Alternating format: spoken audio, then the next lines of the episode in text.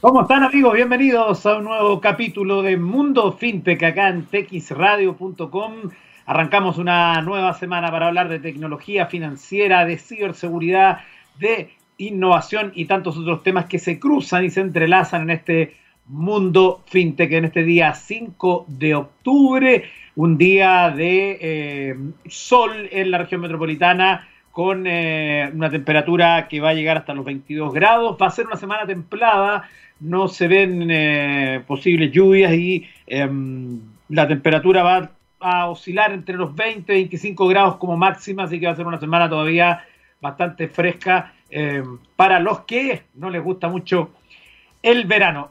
Hoy vamos a tener un interesante invitado que nos va a estar acompañando en los próximos minutos, pero antes vamos a revisar algunas noticias que están marcando el mundo fintech. Vamos a partir eh, este recorrido eh, visitando eh, una de los medios que tiene varias informaciones del mundo fintech que se llama dirigentesdigital.com y que hoy cuenta la siguiente historia. ¿Cómo ayudan, cómo ayudan las fintech a mejorar la educación financiera en España? Nosotros sabemos que por ejemplo, España, en otros países de Europa, en México, la industria fintech va mucho más adelante y entonces acá se toma esta nota y dice que la Asociación Española de FinTech e Insurtech analiza el papel que juegan estas entidades a la hora de fomentar el nivel de cultura financiera en todos los ciudadanos por su perfil tecnológico, su fácil usabilidad y su razón de ser, mejorar la gestión de los ahorros e inversiones de los clientes. Ahí se dice entonces que la educación financiera es fundamental para crear una sociedad libre y próspera y consolidar la economía de un país. En España, aunque ha mejorado en los últimos años, sigue siendo una asignatura pendiente en comparación con otros países de nuestro entorno. Sin embargo, este país sí se sitúa a la cabeza en materia de innovación en el sector financiero gracias al desarrollo y crecimiento de las denominadas fintech. Estas empresas financieras tecnológicas nacen con el objetivo de proporcionar a los usuarios las herramientas adecuadas para una gestión óptima de sus ahorros, así como sacar el máximo rendimiento de las inversiones, estableciendo objetivos distintos en función de sus necesidades. En ese contexto, estas empresas se alzan como un nuevo actor dispuesto a impulsar la mejora de la educación y los hábitos financieros de los españoles, españoles bajo una premisa, más accesibilidad y mejor conexión para acceder de manera rápida a nuevos productos y servicios. Probablemente ahí esté una de las claves y uno de los eh, atributos que, que van a destacar eh, con el, tiempo que se masifiquen las fintech o, por ejemplo, en nuestro país que tengan eh, la posibilidad de competir de igual a igual con la banca, porque justamente eso es la velocidad que ellas pueden tener para prestar dinero, por ejemplo, nanocréditos o cosas que no requieren tanto papeleo como es en las entidades financieras tradicionales. Así que ese es un súper buen desafío y que hoy, por ejemplo, se plantea entonces allí en em, este medio español. Y siempre visitamos eh, a diario lo que es Cointelegraph, donde se destacan distintas eh, noticias que tienen que ver con em, el mundo de la de fintech y acá se destaca entonces que la fintech Nubank creará un centro de ingeniería, diseño y datos en Bogotá. Se dice entonces que la, la fintech Nubank, creada por el colombiano David Vélez, va a construir este centro de ingeniería y se enfocará inicialmente en una tarjeta de crédito que no cobrará cuota de manejo. Así lo informaron desde Forbes el 30 de septiembre pasado en un artículo que lleva la firma de José Caparroso. Es una publicación donde NU Colombia, que es la filial de Nubank, banco digital creado en 2013, que inicia en firme sus operaciones en el país con el banderazo del presidente Iván Duque, la compañía ofrecerá inicialmente una tarjeta de crédito que no cobrará cuota de manejo. Comillas, la penetración de Internet y de los teléfonos inteligentes crearon una ventana de oportunidad para nosotros. Incluso como una startup podríamos competir cara a cara con los grandes bancos. De repente no necesitaba miles de millones de dólares para construir una sucursal bancaria y no necesitaba cientos de millones de dólares para comprar centros de datos de IBM. Podría usar Internet para adquirir clientes. Permite un modelo que tiene costos fundamentalmente más bajos y una mejor experiencia de usuario. Según Forbes, desde Nubank anunciaron una inversión importante para los próximos ocho años y la creación de un centro de ingeniería, diseño y datos en Bogotá con el fin de desarrollar nuevos servicios financieros.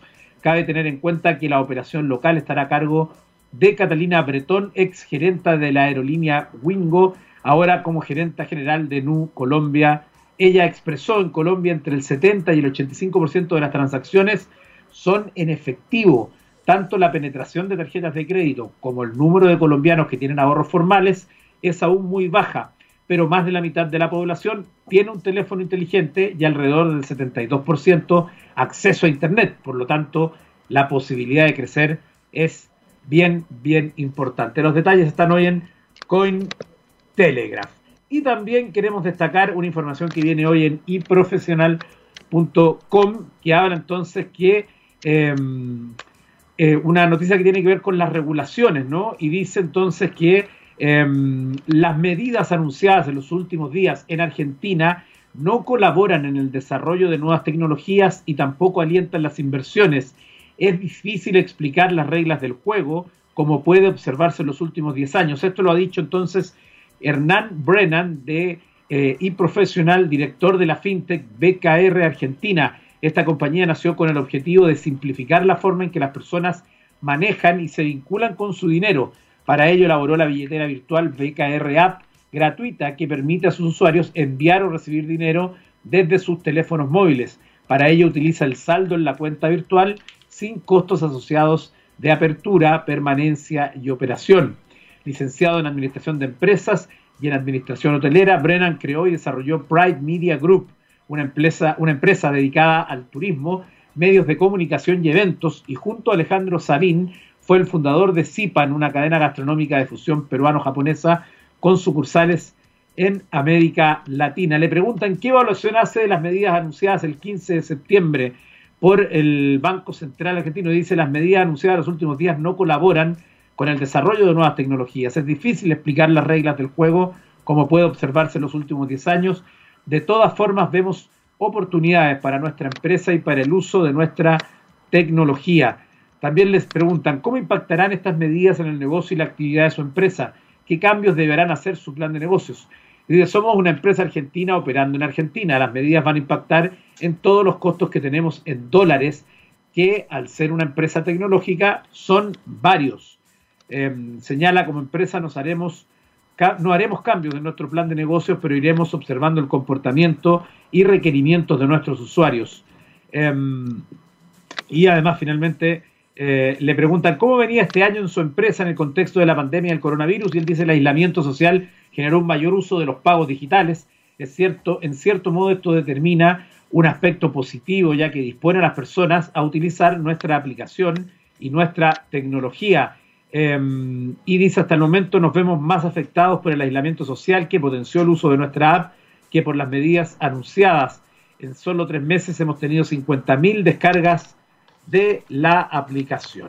Nos vamos a ir a la música acá en TX Radio, en nuestro mundo fintech, para luego darle la bienvenida a nuestro invitado de hoy que nos va a estar contando, nos va a estar contando de algo muy, muy interesante. Nos vamos a ir a viajar en el tiempo para encontrarnos con Skid Row, una banda de la, de la época, ¿no? De fines de los 80 eh, y que en 1989 lanzó su álbum debut que incluía este tema que se convirtió en uno de los más famosos de su carrera, 18 Alive. Y estamos de vuelta en TX Radio. Estamos de vuelta en Mundo Fintech acá en txradio.com y ahora es el momento de darle la bienvenida a nuestro invitado de este día lunes 5 de octubre, don Rafael Donoso, socio de Focus. ¿Cómo está Rafael? Buenas tardes. Hola Eduardo, ¿qué tal? Todo muy bien, gracias. ¿Y tú? Bien, gracias. Eh, Rafael, cuéntanos al tiro de inmediato, ¿qué es Focus en esta lógica de nuestro mundo fintech? Ya, soy Focus.com, una plataforma web aún, eh, pronto una, app que facilita a las personas invertir sus ahorros eh, de forma simple, de forma barata y, sin hacer trámites. Es una plataforma regulada por la CMF eh, finalmente Focus es una administradora general de fondos y además somos empresa, empresa B, somos parte del sistema de empresa B. Perfecto. Eh, cuando tú dices que es regulada por la Comisión de Mercado Financiero, eh, inmediatamente me salta una pregunta, pero primero, antes de, entrar al tema regulatorio y cómo está Chile en eso y cómo están las fintech allí respecto a este tema, em, nos mencionaba entonces que es una posibilidad de inversión eh, que además tiene la, alternativa entonces de hacerlo de manera eficiente, simple y diversificada. Em, cuéntanos un poco eso que es la definición como teórica, ¿cómo es en la práctica? Cualquier persona ingresa a soyfocus.com y nosotros una de las primeras preguntas que le hacemos en la plataforma, el, algoritmo es, ¿para qué estás ahorrando? Eh, y eso es como, si, tú quieres hacer una analogía, es como cuando tú abres una aplicación de GPS o el, o, el Waze y te pregunta dónde vas. Eh, y, por qué te preguntamos eso? Porque en función de tus respuestas es dónde te vamos a recomendar, por, dónde te vamos a recomendar ir. Entonces preguntamos, ¿para qué estás ahorrando? En ¿Para cuánto tiempo estás ahorrando? Y más o menos, ¿cuánto estómago y cuánto apetito tienes para tolerar riesgos financieros de los mercados?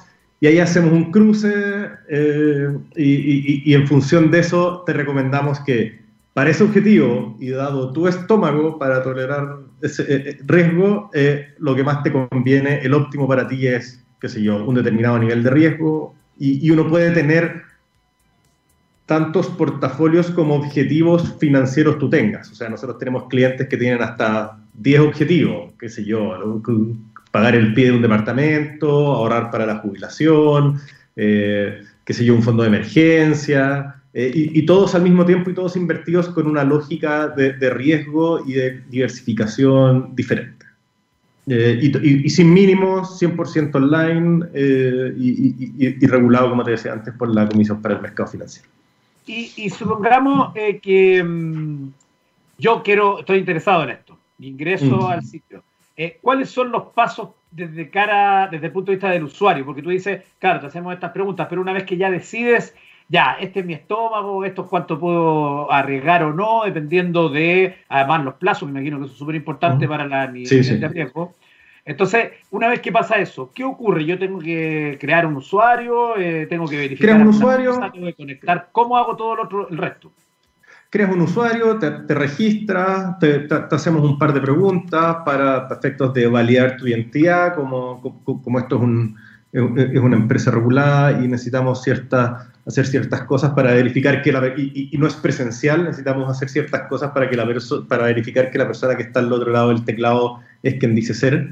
Em, y, con eso está todo listo. En, menos de 10 minutos te, te, registras, eh, te haces una cuenta y después puedes transferir desde tu cuenta corriente, desde tu cuenta vista, sin mínimo a tus objetivos de inversión y todo se invierte automáticamente, sin, básicamente con, piloto automático, en función de las preferencias y en función de los objetivos que tú previamente definiste. Entonces, es un sistema que es bien libre de fricción para, para los usuarios y, busca simplificar y sacarle mucho de la jerga financiera antipática que, que, muchas veces eh, la, industria usa y, por otro lado también sacar una buena parte del papeleo y de la burocracia que esto que, armar una cuenta de inversión implica. Entonces, eh, es todo muy simple, 100% online, en 10 minutos estás, invirtiendo. Ya, ahora yo me voy a poner en el rol que tengo que cumplir como el periodista que soy eh, y voy a hacer una pregunta como abogado del diablo. Eh, ¿Por qué yo decidiría o por qué sería mejor opción para mí invertir a través de ustedes que hacerlo a través de otras eh, empresas o incluso que son más tradicionales o que tienen mayor impacto por el marketing que pueden manejar, eh, porque son más habituales y como que la gente está acostumbrada a que, por ejemplo, si va a invertir en, no sé, en una PB, eh, va a esa entidad financiera. ¿Cuáles mm. son las ventajas competitivas de Focus respecto al resto para que la gente lo tome en cuenta, digamos? Mira, primero que todo, nosotros estamos sujetos a exactamente la misma regulación que, el banco que está en la esquina, o sea, que, la administradora de fondos del, banco que está en la esquina. No, no, no ninguna norma más, ninguna norma menos. Eh, entonces, eso partiendo por, las similitudes. Lo que nosotros recomendamos a, los clientes son una combinación de fondos mutuos que son de nuestra, de, nuestra creación y que los armamos también con un, con un algoritmo que, usamos técnicas de inteligencia artificial, etc.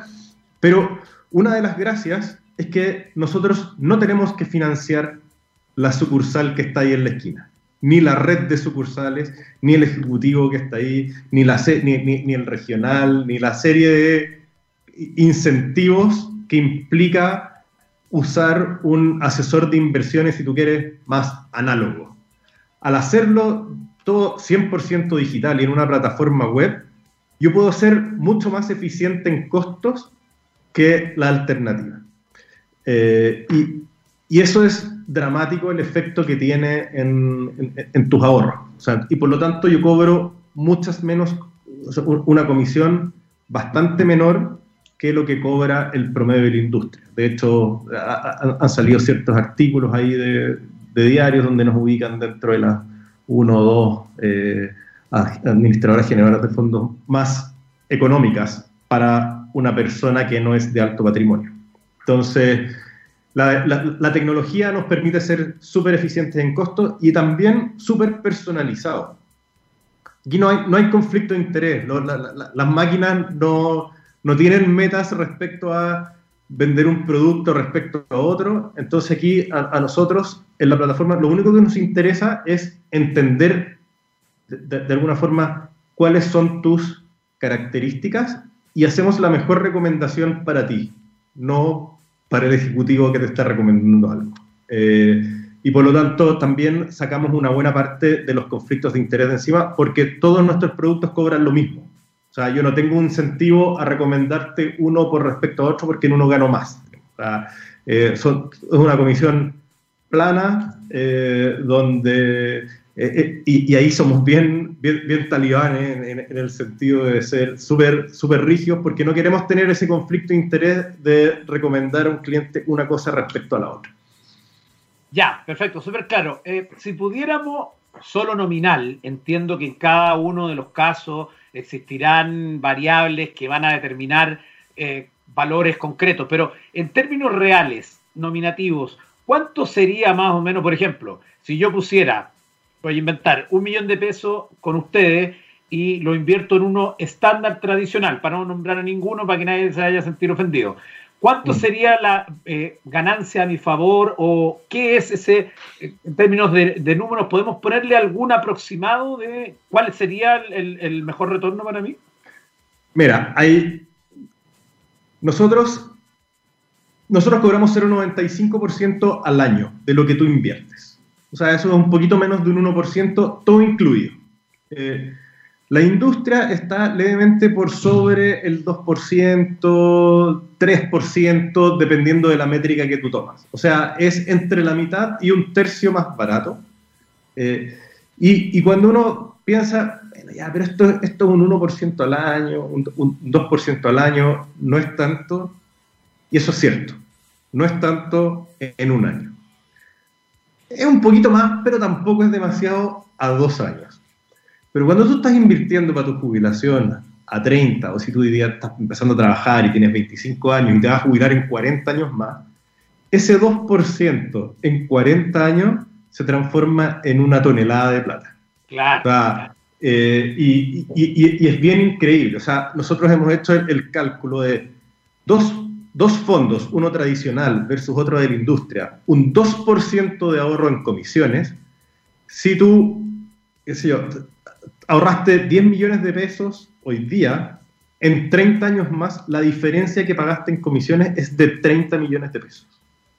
O sea, ¿por, cuántas cosas uno está dispuesto a pagar 30 millones de pesos? Claro.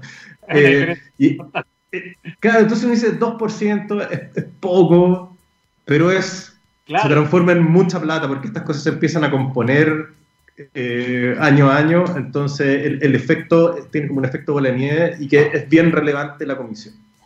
Así que eso es un poco lo Mira, hablemos ahora de lo que ha sido el, retiro del 10% de los fondos de pensiones, porque si bien, como muestran varios eh, informes, la mayoría de ese dinero se destinó a pagar deudas, a comercio, etcétera, etcétera, a consumo en general, eh, hay una parte que se habla que es en torno al 7 o al 10% que son personas que lo tomaron para inversión, es decir, que no necesariamente lo van a gastar o lo pasaron a la cuenta 2 para tenerlo allí en caso de necesidad. Eh, pensando en ese segmento de personas eh, y que tienen la plata en, la cuenta 2, eh, ¿por qué sería una buena idea, por ejemplo, pasarlo para invertirlo con ustedes? ¿Hay, mm. ¿También se viviría esa diferencia de costos que tú hablas respecto a la mantención? Porque si hay algo que se le reconoce a la AFP es que logran rentar muy bien eh, respecto a los fondos de pensiones. A ver, a nosotros la cuenta 2 nos parece que es un instrumento razonable de inversión. O sea, no nos, no, no, no, no nos parece que sea malo, nos parece que tiene costos razonables y, y, como tú dices, las FP eh, lo, han hecho razonablemente bien en el último tiempo. Pero las FP tienen ciertas restricciones eh, legales para administrar los fondos. Las FP solo pueden manejar cinco fondos y cada uno de esos fondos tiene una serie de restricciones legales, como por ejemplo el porcentaje que pueden invertir en Chile o fuera de Chile, el porcentaje mínimos y máximos, etc. Eh, nosotros no tenemos esas restricciones. Por lo tanto, nosotros no estamos obligados, por ejemplo, a invertir el 20% de nuestro fondo arriesgado en Chile. Eh, entonces, nosotros no estamos tan rígidos en términos de estrategia de inversión y por lo tanto podríamos en, determinados momentos definir más que nos, gustaría estar más cargados afuera o más cargados a Chile. Eventualmente ahora viene un, o estamos viviendo un, periodo de incertidumbre donde probablemente los mercados locales van a estar más volátiles, entonces e, e, eventualmente nosotros ahí tenemos más flexibilidad para poder jugar que lo que es los fondos de, la, de las AFP. Perfecto. Eh, en términos ah, y, lo otro, no, hay mínimos, no hay restricciones a, los retiros, o sea, tú, retiras, es todo 100% online, tú retiras la plata y, en entre uno y tres días hábiles está en tu cuenta corriente, funciona súper fluido. Perfecto. Eh, en términos de em, la inversión ya como tal, eh, ¿Cuáles son las tendencias que ustedes han observado, sobre todo tomando, es, como una pregunta que le hago a todos en todos los ámbitos ¿ah? eh, de, sus especialidades, ¿qué cambió la pandemia en términos de inversión, para decirlo de alguna manera? ¿Qué cosas se están invirtiendo hoy o cuáles se dejaron de invertir respecto al año pasado, por ejemplo, eh, que estábamos justo antes del estallido social, además? O sea, hasta hace un año estábamos en ese supuesto oasis que me imagino puede o no haber cambiado las formas o los eh, tipos de inversión. No sé, ahí que han observado ustedes con un año ya pasado desde, esa época. Mira, nosotros subimos la primera versión al, público del sitio web de Focus el 18 de octubre a las 9 de la noche. eh, o sea, llegamos, subimos el sitio y yo me fui a mi casa, prendí las noticias. subiendo prendí las noticias y no, no, no, no, entendía lo que estaba viendo. Eh, entonces, nos ha tocado un periodo bien, bien activo, bien acontecido eh, desde, desde, que estamos, eh, desde que sacamos el sitio en vivo. hemos visto varias cosas, desde, o sea, un, aumento de la incertidumbre y que muchos inversionistas no saben qué hacer con la plata. Eh, pero, pero más que eso, lo que hemos visto crecientemente es que las personas están cada vez más educadas respecto a qué son las variables que tienen que mirar en un asesor, en una empresa de inversiones a la hora de ahorrar su plata. Hay mucho más conciencia, diría que lo que había hace dos, tres años atrás, respecto a, los costos, a las comisiones, que son de las pocas cosas que uno puede controlar a la hora de invertir. O sea, eh, cuando uno invierte, uno está expuesto a un montón de incertidumbre. O sea, nadie imaginaba en diciembre que, que, íbamos a estar todos encerrados en nuestras casas y que no íbamos a tener más interacción que por pantalla. Eh, y eh, y, eso obviamente tiene efectos económicos y efectos en, los mercados, etc. Entonces, que te quiero decir es que la, gente está cada vez más consciente de cuáles son las variables que sí pueden controlar. Y los costos o las comisiones sí es una variable que, pueden controlar, así como estar invertidos en el, en el nivel de riesgo adecuado. Y obviamente, como todos los, y, después ya en pandemia, todos los servicios digitales han, han, tomado mucho, eh, mucha importancia en, esto, en este periodo. O sea, nosotros nos duplicamos en tamaño en los últimos tres meses. Eh, y en lo que va de este año nos hemos multiplicado por seis o por cinco. Eh, entonces, son, crecimientos. Para, eh, unirlo con el punto anterior, ¿se sintió lo del fondo del retiro? ¿Ustedes lo han sentido que se haya invertido más a partir de esas fechas? A lo que nosotros vimos, sí, son dos cosas. Uno, sí, aumentó mucho el flujo de inversión en, plataformas como la nuestra y, lo otro también hubo mucha demanda de las personas por información. Eh, e, eventualmente habían personas que no necesariamente querían gastarse la plata o, querían responder a la pregunta si es que, tenían que debían pagar alguna deuda o no, o si es que lo debían invertir, o si es que lo tenían, tenían que hacer ahorro previsional voluntario, etcétera. Entonces hubo mucha demanda durante este periodo de, información respecto a inversiones, distintos beneficios, distintas... Porque, es algo que usualmente las personas no estaban acostumbradas a hacer ah, eh, y, que ahora se vieron como en la, necesidad de aprender un poquito y tratar de, ver cómo implementaban un pequeño plan respecto a qué hacer con esa plata. Perfecto, estamos conversando con Rafael Donoso, socio de Focus en este capítulo de Mundo FinTech. Vamos a hacer una pausa musical y estamos de regreso con esta interesante conversación respecto a inversión y la FinTech. Nos vamos a ir al año 2003 para escuchar a The Darkness y la canción I Believe in a Thing Called Love. Estamos de vuelta en Mundo FinTech en este capítulo del día 5 de octubre de este año 2020 que estamos conversando con Rafael Donoso, socio de Focus, que ya nos comentó cómo funciona esta plataforma de, inversión. Eh, soyfocus.com, usted debe entrar allí entonces eh, y seguir las instrucciones, es bastante em, amigable con el usuario, así que eh, atentos entonces a esta muy buena alternativa. también en estos minutos finales nos gustaría preguntarte de educación financiera, porque claro, yo por ejemplo, que estoy pensando en, poniéndome en el caso de una persona que está pensando en invertir, pero que tampoco tiene mucho conocimiento, que quizás tiene ciertos temores, que si bien quiere correr algunos riesgos, pero tampoco del todo, tú decías que justamente con ese cuestionario ustedes pueden saberlo, pueden por lo menos, pero me imagino que también hay otras cosas a considerar cuando uno va a invertir. No sé si allí eh, tú nos podrías dar tips a quienes están considerando, por ejemplo, utilizar eh, tu plataforma. Sí, a ver, una de las cosas probablemente más importantes cuando uno quiere invertir sus ahorros es tratar de estimar cuándo va a necesitar la plata. Eh, y, no siempre es fácil estimarlo, y porque, pero, pero, pero uno tiene que tratar de hacer una estimación decente, aunque sea. Eh, y, cuando, y cuando ya resuelves esa duda, puedes ir más o menos definiendo cuánto, cuánto riesgo puedes tomar. Eh, y, lo mejor también es armar determinados bolsillos o canastas de, plata con distintos usos. Eh, de esa forma uno se ha demostrado, digamos, eh, economistas se han ganado, se, ganaron un premio Nobel por demostrar que los seres humanos somos más eficientes ahorrando cuando tenemos un objetivo concreto en la cabeza.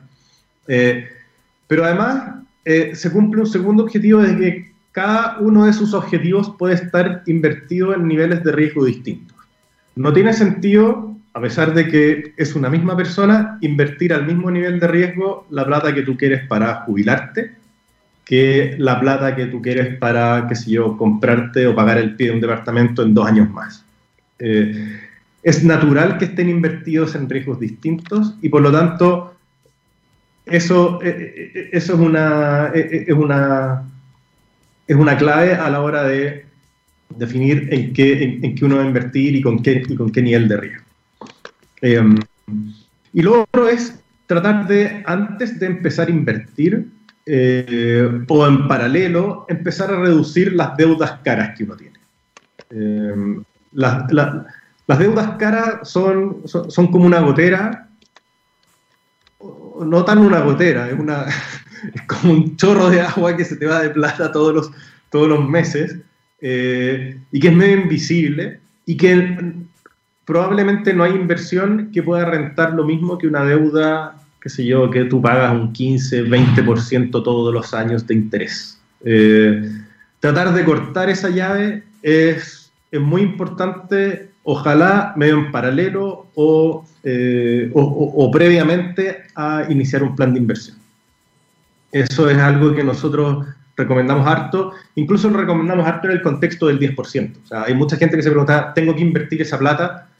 ¿Sabes qué? Si tienes una deuda que te cobra un 20% de interés, págala, porque no hay ninguna inversión mejor que eso. O sea, vas a, cortar un, flujo de, de, plata que se te va todos los meses. Entonces, ojalá tratar, hay, deudas buenas y deudas no tan buenas.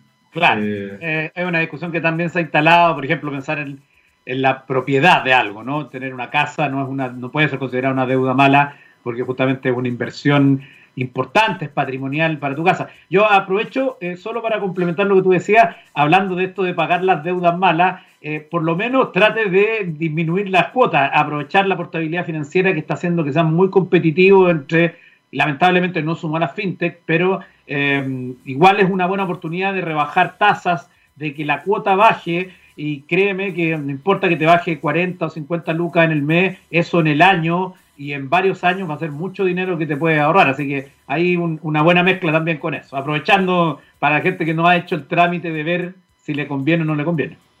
Absolutamente. Y en, inversiones, en, tus ahorros, hay una portabilidad que funciona de forma más rústica y de forma más, manual, pero existe. Y si tú quieres trasladar tus productos, tus fondos mutuos que caros a otra institución, como por ejemplo Focus, a otra institución regulada, lo puedes hacer internamente y, te pones en contacto con nosotros y nosotros hacemos el trámite por ti y, tú no tienes que hacer no tienes que hacer nada. Entonces, de alguna forma también existe. Eso, eso queda fuera porque es herramientas de inversión, está fuera de, digamos, de esta otra, de este otro tema. y cuéntanos un poco de eso, yo creo que puede ser bien interesante para nuestro público que quizás ha escuchado y, está, y que en el fondo le le parece muy conveniente lo que están ofreciendo ustedes. Eh, ¿Cómo es ese proceso? ¿Cuánto demora? ¿Qué papeles le van a pedir o qué documentos, etcétera?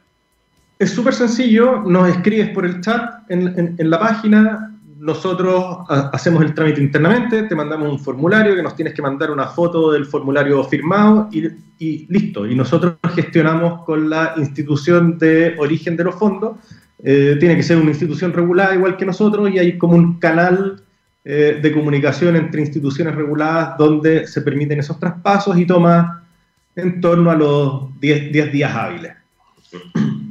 Perfecto, súper bien, eh, muy buen dato. Funciona razonablemente bien.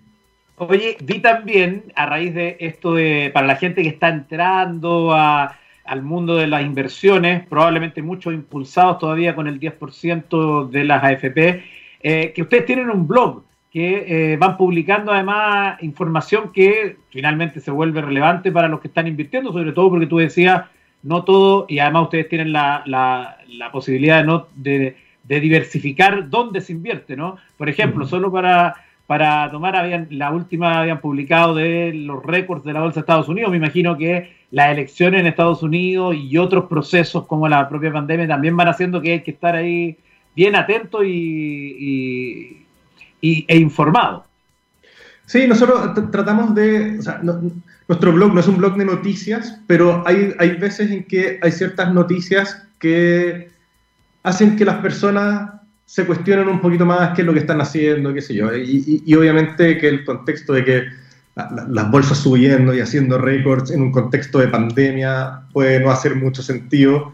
Eh, y tratamos de explicar esas noticias o esa información de forma simple. Lo hicimos también para cuando LAN eh, se, acogió al, capítulo 11, digamos, en, en, Estados Unidos para reestructurar sus pasivos y también explicamos un poquito qué es lo que, qué es lo que significaba eso. Entonces tratamos de explicar algunas noticias y Y también mandamos, si yo, cada dos semanas, cada tres semanas, un newsletter a nuestros usuarios donde entregamos ciertos tips de inversión, eh, algunos relacionados con, más que tips de inversión, tips con el manejo de la plata. O sea, eh, pueden que sean algunos en, relación a lo que hacemos en Focus, pero hay otros que van en una línea paralela, como por ejemplo de portabilidad financiera, de qué hacer con tus deudas, eh, y ese tipo de cosas que no están directamente relacionadas al ahorro en nuestra plataforma, pero poquito de las cosas que nos interesa a nosotros fomentar es la salud financiera de, las personas. Entonces, un poquito, mucha de las, del contenido que estamos generando va en esa, en esa línea. Finalmente, me gustaría que nos contaras desde la, desde la visión del negocio, ¿quiénes son los clientes de ustedes? ¿Cuáles son como los perfiles eh, que han definido, algunos insights que tengan respecto al público? Porque eh, es como es tan abierto, uno eh, mm. cuesta en el fondo imaginar quiénes son los que están ahí invirtiendo. Ustedes lo deben tener más claro. Sí, a ver, hay, como dos grupos bien marcados en términos de edad. Eh, un grupo es de personas entre 25 y, 30 años. Eh, hay, hay, como un, un pic y hay otro pic en personas entre 38 y 45 años. Eh, en general son personas que se sienten razonablemente cómodas haciendo transferencias por Internet. Eh, una cosa que queremos corregir y estamos ahí haciendo algunas acciones para hacerlo, dos tercios de nuestros clientes son hombres y un tercio de nuestros clientes son mujeres. Queremos, ojalá, incentivar a que las mujeres ahorren más. En rigor, las mujeres ahorran más y tienen mejores eh, indicadores de disciplina a la hora de ahorrar, son más regulares, son más constantes, eh, pero son mucho más conservadoras. Entonces les cuestan más este tipo de, de, plataformas. Entonces, pero, y, los hombres somos más despelotados, pero nos sentimos más cómodos en este, en, este mundo. Entonces, un poquito por ahí va nuestra, hoy, día queremos que fomentar y, y propiciar que más mujeres se metan a Focus, ahorren, creen cuentas, eh, porque creemos que, eh, nada, para todos es importante empezar a hacerse cargo del futuro, de, empezar a construir eh, una base de activos financieros para poder actualmente lograr independencia financiera. Entonces, creemos que es súper importante, es súper importante contar con herramientas nuevas que permitan a las personas ahorrar, a motivarse, a cumplir sus objetivos financieros y creemos que eso se logra eh, en las personas que, están usando Focus. Eh, vemos tasas de recurrencia eh, que son súper, súper buenas. O sea, qué sé yo, el 60% de las personas o de los, de los usuarios ha hecho depósitos en los últimos 30 días. Y, entonces, entonces la gente cuando tiene una herramienta, tú te das cuenta que la usan, ahorran, se entusiasman porque, y, cuando a la vez se te está yendo menos plata en comisiones, es mucho más probable que tu rentabilidad sea mejor que cuando no. Entonces, eh, en ese sentido también hay cierto, cierto entusiasmo ahí de los, de los usuarios porque ven que su, plata va creciendo. Perfecto. Rafael Donoso, socio de Focus, te queremos agradecer por este contacto con TX Radio en nuestro mundo fintech para contarnos de esta gran alternativa de inversión. Así que ya lo saben, en soyfocus.com pueden encontrar más información. Muchas gracias, Eduardo, por invitar. Gracias, que esté muy bien. Chao. Bueno, y en los últimos minutos de nuestro programa quiero revisar además algunas de las noticias que están marcando el mundo de la tecnología en general. Eh, una que acaba de salir hace unos minutos en Bloomberg, uno de los medios más prestigiosos a nivel mundial, que habla justamente de la incapacidad que han tenido Facebook y Twitter para frenar eh, la desinformación en torno a el voto por correo. Recordemos que esto ha sido un tema que ha instalado eh, de manera bien eh, intenso el propio presidente Donald Trump diciendo que, eh, o acusando que aquí existiría una, de, alguna forma, una falla y podría haber un fraude en, en, desarrollo, en algo que ha llamado la atención evidentemente en Estados Unidos, porque justamente si hay un sistema postal electoral que ha sido siempre de alguna forma aplaudido, es el de Estados Unidos. Por lo tanto, este, esta situación no es fácil porque justamente se ha ido multiplicando en distintas cuentas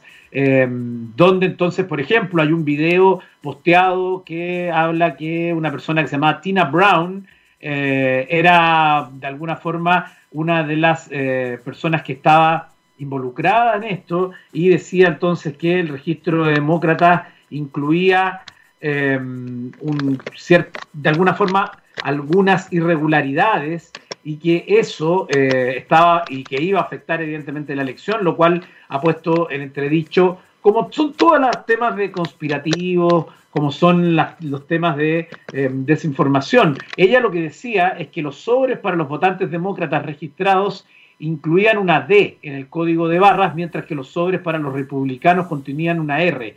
Luego afirmó que un cartero de izquierda podría usar los identificadores para suprimir los votos republicanos, mientras decía vamos a tirarlo. Esto es uno de las tantas eh, noticias de desinformación que han ocurrido en torno a esto y más porque el propio presidente de Estados Unidos ha de alguna forma alentado a eh, desconfiar de este sistema que eh, curiosamente fue el mismo que lo benefició en la elección anterior cuando fue elegido presidente de la República. Y también está un tema interesante, además que acá siempre estamos escuchando música en TX Radio, porque Spotify ha permitido algo que eh, es interesante porque va a permitir buscar canciones con tan solo escribir parte de su letra. Es decir, seguramente a usted le ha pasado muchas veces que se acuerda de una canción, la empieza a tararear, dice cómo se llamaba esta canción y no se acuerda, pero se acuerda de una parte del coro, por ejemplo, una parte de la letra. Bueno, con esta nueva funcionalidad usted va a poder escribir parte de la canción y entonces de esta manera eh, los usuarios van a poder descubrir la canción. Es un poco lo que hace Shazam, pero es en lo auditivo. Chazam, nosotros escuchamos algo, apretamos el botón y que nos diga qué canción es y de qué artista. En este caso es cuando no sabemos el título de la canción eh, y nos acordamos por algún motivo y queremos buscarlo. Esta información la ha dado a conocer a través de, eh, de Twitter, entonces la propia compañía y entonces esta nueva opción que se estrena este lunes eh, es muy sencilla, insertando apenas algunas palabras de la mencionada canción en la barra de, de búsquedas. Spotify, Spotify buscará en la base de datos y arrojará instantáneamente una serie de resultados potenciales relacionados. Esto se encuentra marcado con un letrero coincidencia de letra, avisando de que se han obtenido gracias a esta característica. La nueva, la nueva función se encuentra disponible para su uso tanto en inglés como en español y aunque no se han mencionado detalles concretos por parte de la compañía, es capaz de identificar un amplio rango de canciones de manera precisa. De igual modo, no se ha hecho mención acerca de su despliegue en las diferentes plataformas. Como siempre, usted debe esperar que se actualice su aplicación o ir a la tienda y ver si está la, actualización ya disponible. Con ese detallito, con ese servicio de utilidad pública, nos llegamos al final de nuestro capítulo de hoy y nos vamos a ir con esta tremenda canción de Pearl Jam del año 1991, Alive. Nos vemos el miércoles en Mundo FinTech.